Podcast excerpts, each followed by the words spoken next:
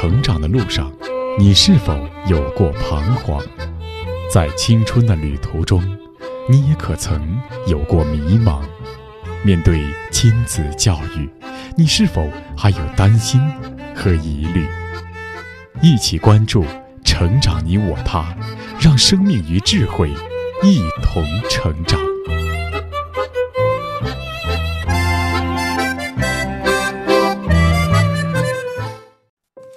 愿生命与智慧一同成长。海内外的各位听友，大家好，欢迎来到《成长你我他》，我是您的朋友钟庆。听众朋友，有人说，教育既是科学，又是艺术。说它是科学，因为生命是有规律的，我们要尊重生命的规律；而说它是艺术，又因为每一个生命都是独特的，也无法重来。而我们看到的许多案例，也都说明这一点。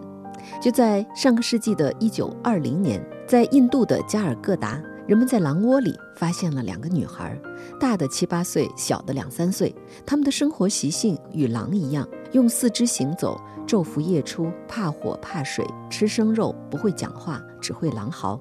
而回到人类社会后，经过几年的教育，女孩才勉强学会了几句话。大女孩去世的时候十六岁左右，但她的智力只相当于三四岁。这就是轰动一时的狼孩事件。类似这样的事情，在不同地区、不同年代都出现过。人们还发现过熊孩、豹孩、猴孩。由此，教育的研究者们意识到，人类的认知、直立行走和语言功能都是在出生后的整个童年时期建立起来的。如果在童年这个关键期脱离了人类社会，就无法挽回的，难以形成与语言相关的抽象思维和人的意识。因此，认识到孩子早期教育的关键就非常重要。我们的节目持续介绍的家庭教育专著《发现母亲》，该书的作者华东交通大学母亲教育研究所所长王东华教授就在书中阐述了他的探究过程。作为父母亲，要如何认识孩子童年的价值，才能够给到孩子更好的教育呢？今天我们就继续来聆听《发现母亲》导论的第二节。童年不应该是一个任父母打扮的小孩子。第一段，播讲时代。童年不应该是一个任父母打扮的小孩子。一，第三只眼睛看天才。为什么我们不重视父亲母亲教育呢？为什么我们对哺育孩子持这样消极态度呢？于是我开始思索导致我们这样做的更深一层的因素。这个因素是什么呢？原来是我们没有认识到早期教育对一个人成长的极端重要性，没有意识到早期教育事实上比任何时期的教育都更加重要，没有把孩子同成人区别开来。在我们过去的思想中，有两种针锋相对的天才学说。一种是先天的遗传说，这一点最为传统强大。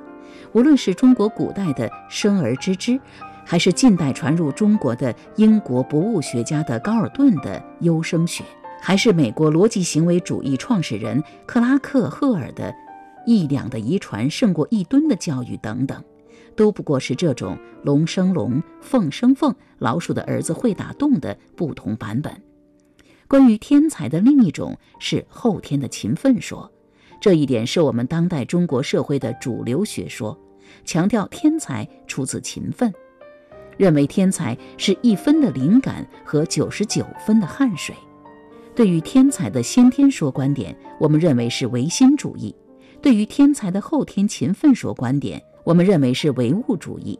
这两种主义在我进行研究的当时就已了解。可谓两军对垒，泾渭分明。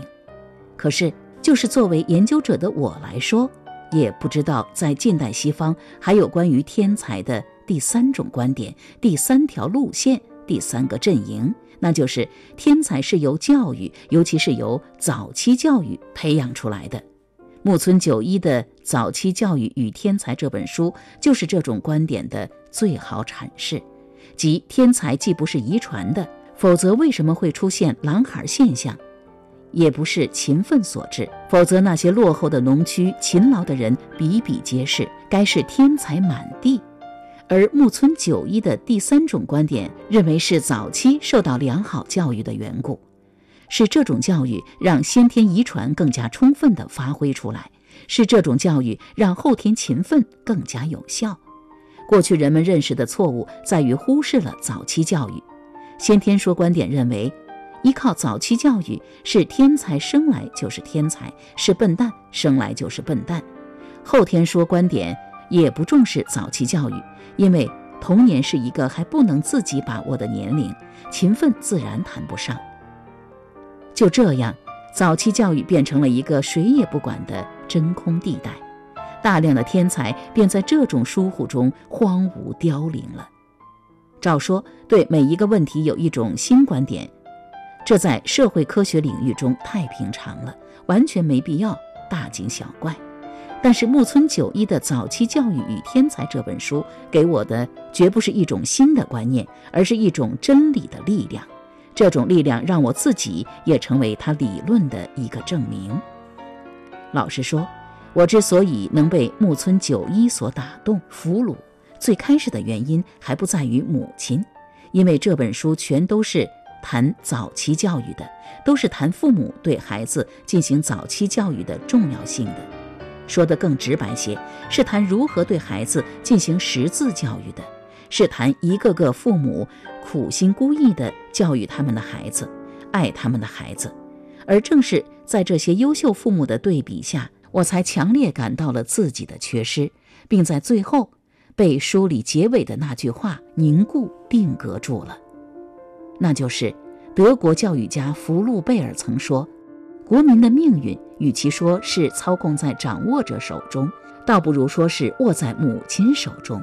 因此，我们必须努力启发母亲，人类的教育者。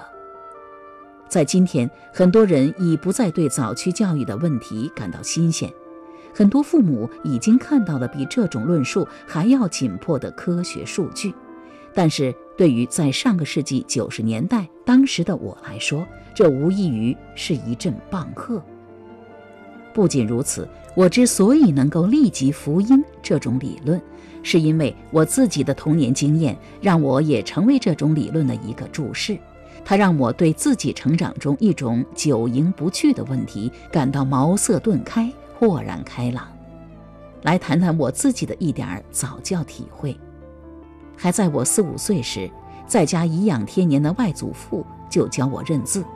外祖父在解放前是一个名重一方的老私塾先生，写的一手好字，文史方面更是有着精湛的见解。《续宗阳诗选》里还收入他的存诗数十首，因此没过多长时间，我就认得了近千个汉字。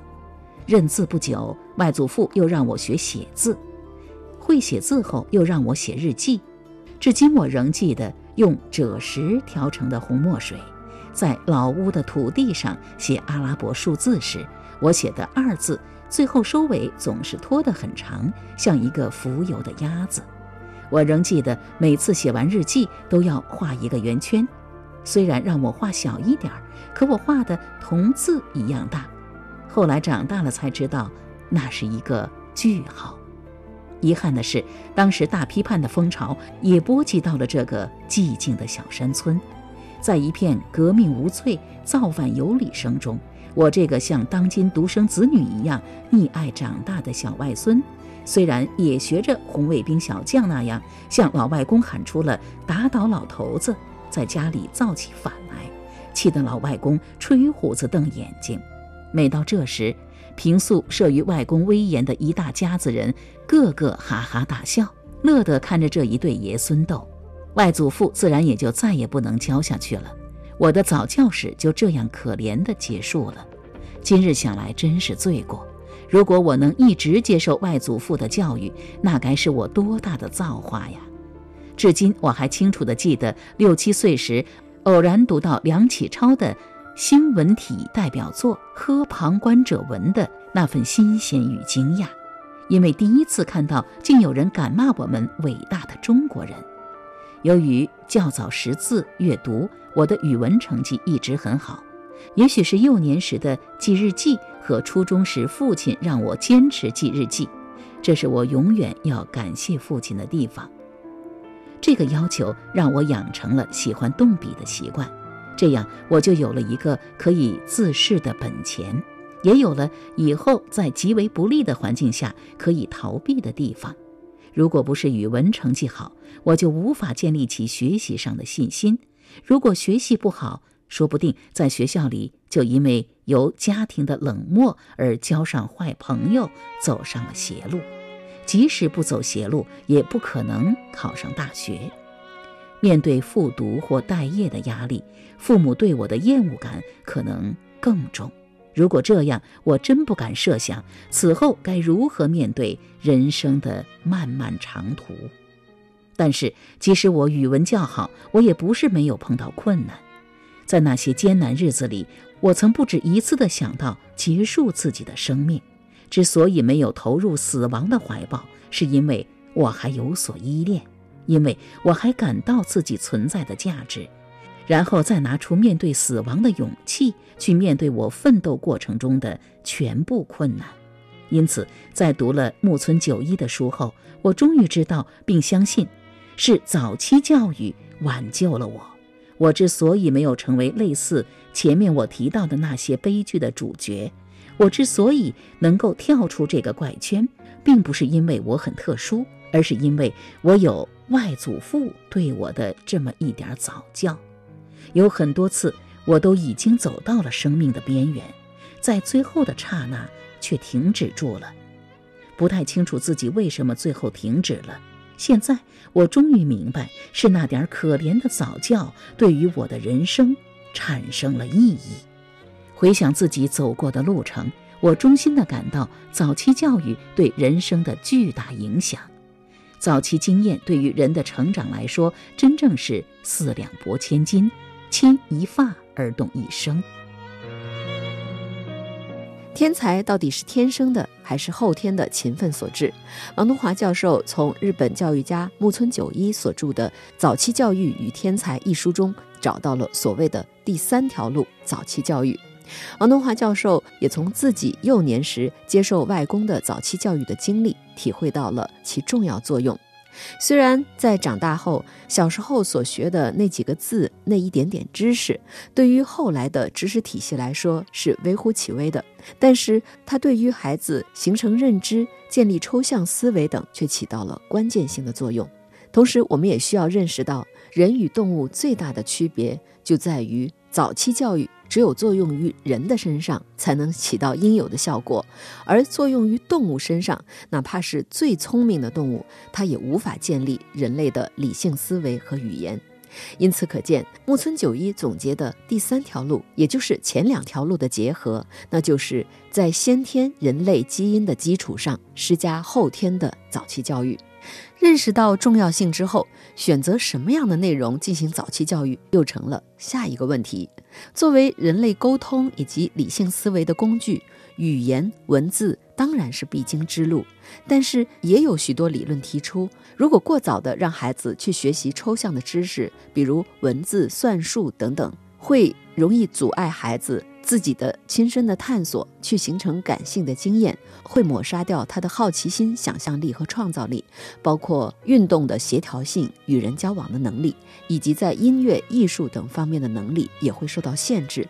像这样的观点也确实有道理。那么，两者是否不能并举，而只能非此即彼呢？我们的先辈又是怎么做的呢？继续来听王东华教授的探究。随着研究的深入，我也真心的感到早期识字和阅读写作对人生的巨大影响。让我们再回看中国历史上辉煌的早期教育传统。正当我同木村九一一样，为发现早期识字阅读这一芝麻开门的咒语而欣喜若狂之时，正当我为推行这种教育买手文献、积极寻找方式方法之时，却蓦然发现，这在中国历史上根本说不上是什么新观念。我们的先人不仅早已这么做了，而且还做得非常之好。那么，我们的先人是什么时候开始教孩子识字阅读的呢？在中国早期的文化典籍，如西汉时期的《大代礼记》，就提到孩子八岁入小学，十五岁入大学。但是这八岁主要是指正式上学，实际上家庭开蒙远比这早。明代以后的文献也是如此做证明的，如明代的《教子良规》中说，孩子五六岁时就可以识字第一，读书次之。明末清初著名文学家陆士仪的《论小学》认为，今之教子弟入小学者，决当自五六岁时。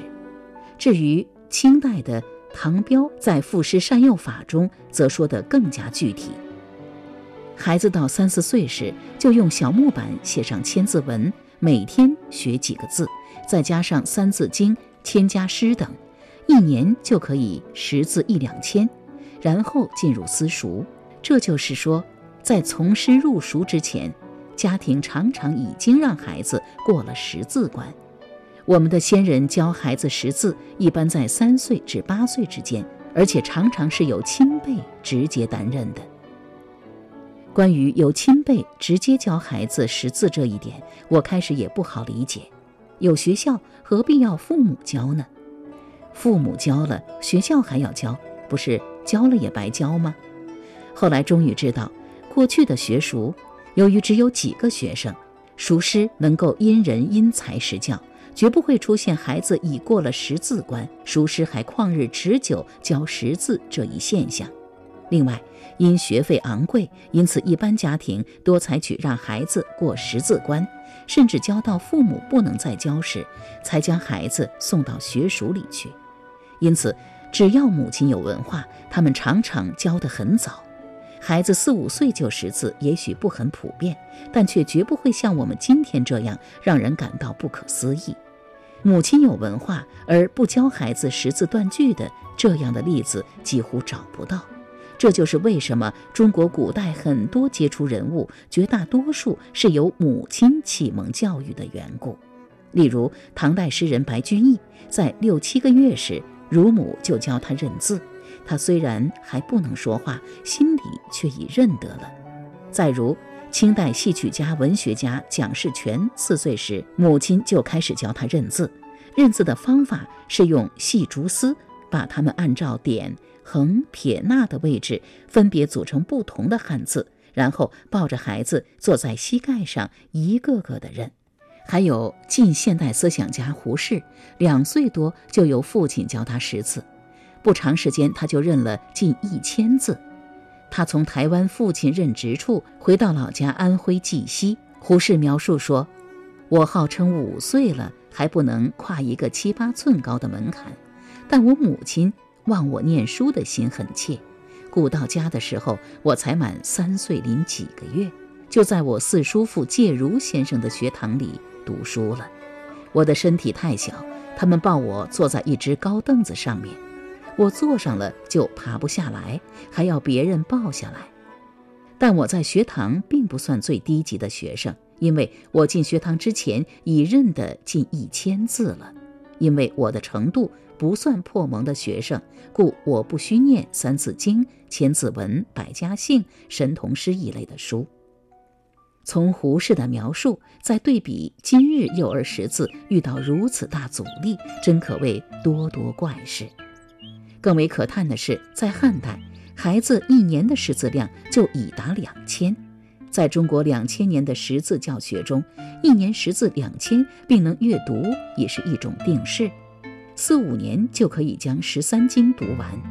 宋代欧阳修曾有一个专门的统计。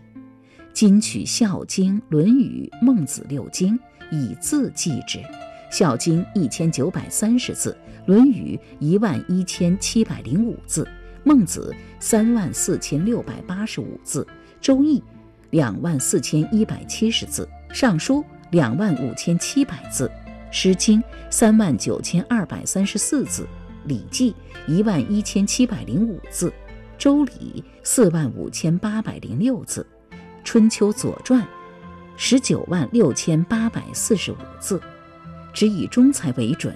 若日诵三百字，不过四年半可毕。欧阳修认为，一个中等天赋的学生，四年半就可以读四十七点九万字的经书，更别说还有庞大的注释了。想想我们现在小学五年级能达到什么程度？要知道，现在学生七八岁入学，并不比古人小，但质量之差，何以千里计？更有甚者，我也是其中之一。煌煌数千年祖国识字的经验不去总结，更以西洋的拼音来辅助识字，识字居然越教越难，成为一道关口，真令天下世人齿寒。以上我们听到的是在《发现母亲》中，王东华教授罗列的中国历史上主要以识字阅读为主的早教传统。说到识字，我们需要认识到的是一些反对幼儿过早识字的观点。其实是因为，如果父母没有认识到识字的目标是阅读，而让孩子去死记硬背一个个联系不上实际意义的汉字，确实会给孩子造成负担。因此，现在也有不少观点提倡，可以通过给孩子讲故事，用亲子阅读的方式，让孩子自然而然地学会认字，而不必一个一个单独的学。这也是有道理的。就像孩子学母语。总是先学会词语短句，去表达自己的意思，而不会一个字一个字的学。同时，我们的儒家经典中也有提到，不要四体不勤，五谷不分。也就是说，学习不能够脱离生活的体验。如果无法把学到的字和生活当中的概念关联起来，就像学了花字却没有见过真花，学了月字却没见过月亮。那么，孩子学到的文字也是零散的、无意义的。因此，如何保证孩子既能有充分丰富的感性探索，又能够逐步过渡到抽象符号的学习，这确实是早期教育的一个挑战。那么，这个问题在后续的节目继续来听王东华教授在《发现母亲》一书当中的探究。好了，各位听友，今天的节目到这就告一段落了。编辑钟庆，感谢您的收听，下期节目我们再会。